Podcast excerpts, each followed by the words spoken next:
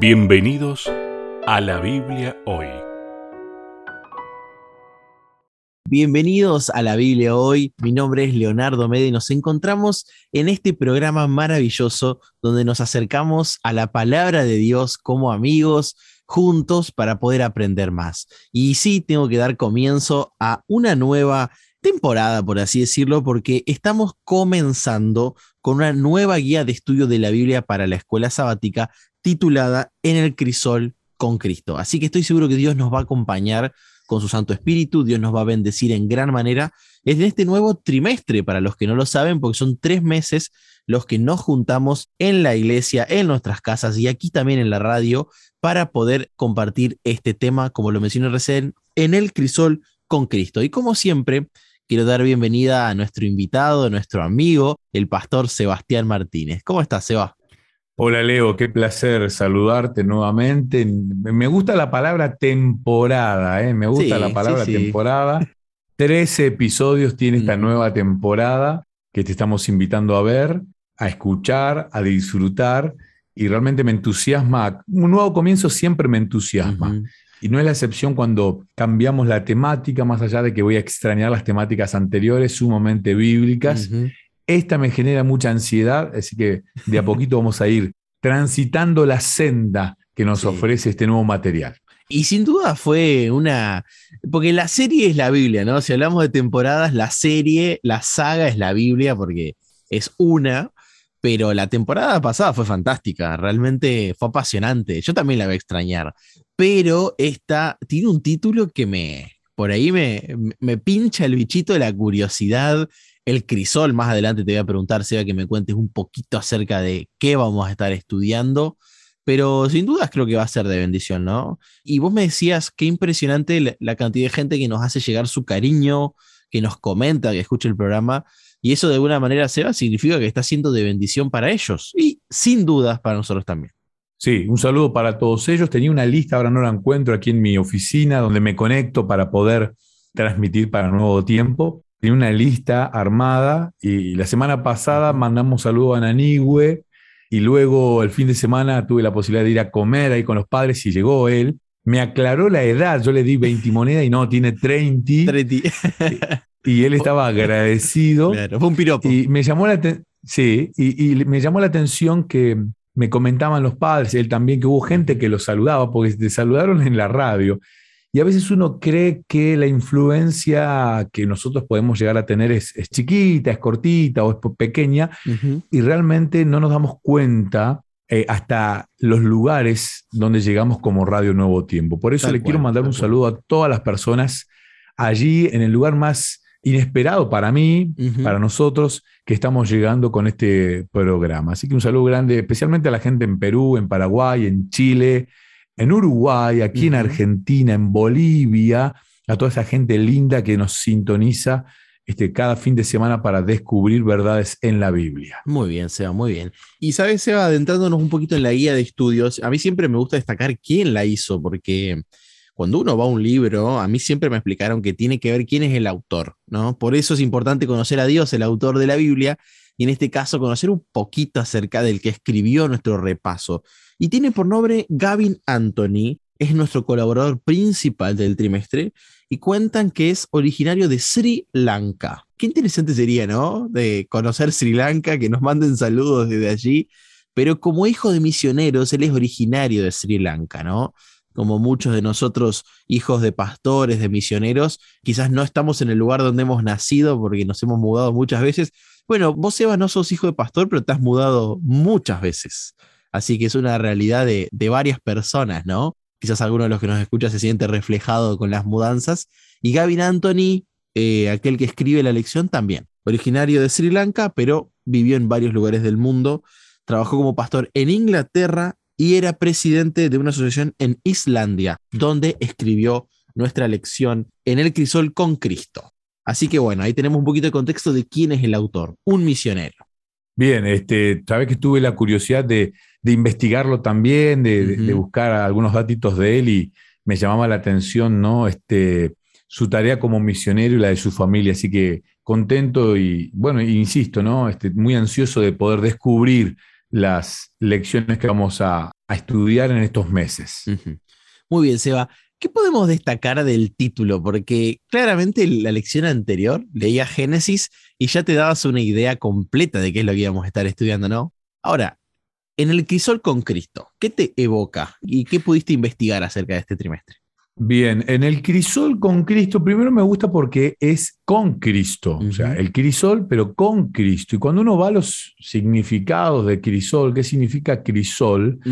Crisol, por definición, es un recipiente que se fabrica con materiales refractarios, que es utilizado para la fundición Mm, de ciertas sustancias a altas temperaturas. Un elemento, un recipiente que se calienta mucho y permite fundir diferentes metales.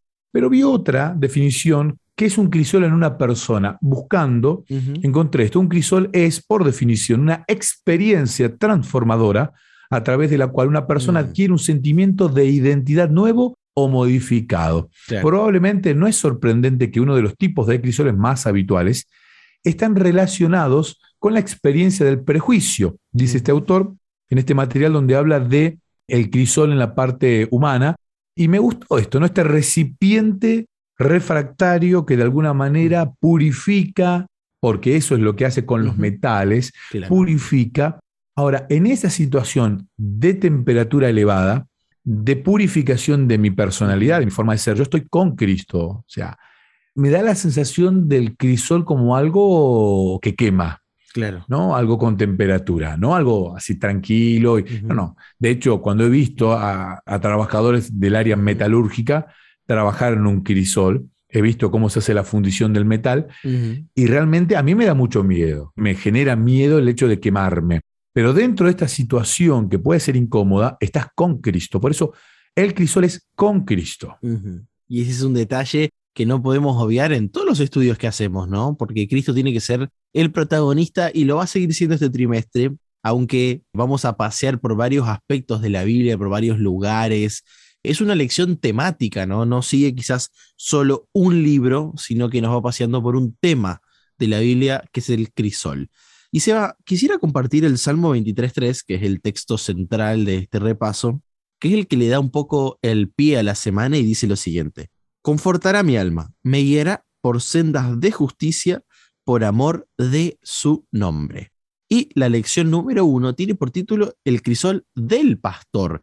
Y para los que allí tienen esta guía de estudios, si no te invitamos a poder adquirirla en tu iglesia, acercándote a la iglesia adventista cercana, allí tiene un callado, ¿no? Este elemento que utilizaban los pastores. Bueno, los pastores modernos, no sé si siguen utilizando estos bastones, creo que se utilizan otros elementos, pero nos da la idea de un pastor de ovejas, un pastor de, de rebaño, ¿no, Seba? Exactamente, exactamente. Y que servía para un montón de cuestiones, para enderezar el camino y para cuidar que alguien se meta dentro del camino, algún este animalito que venía con alguna intención no muy buena para estas ovejas. Y el título del crisol del pastor me resultó sumamente interesante.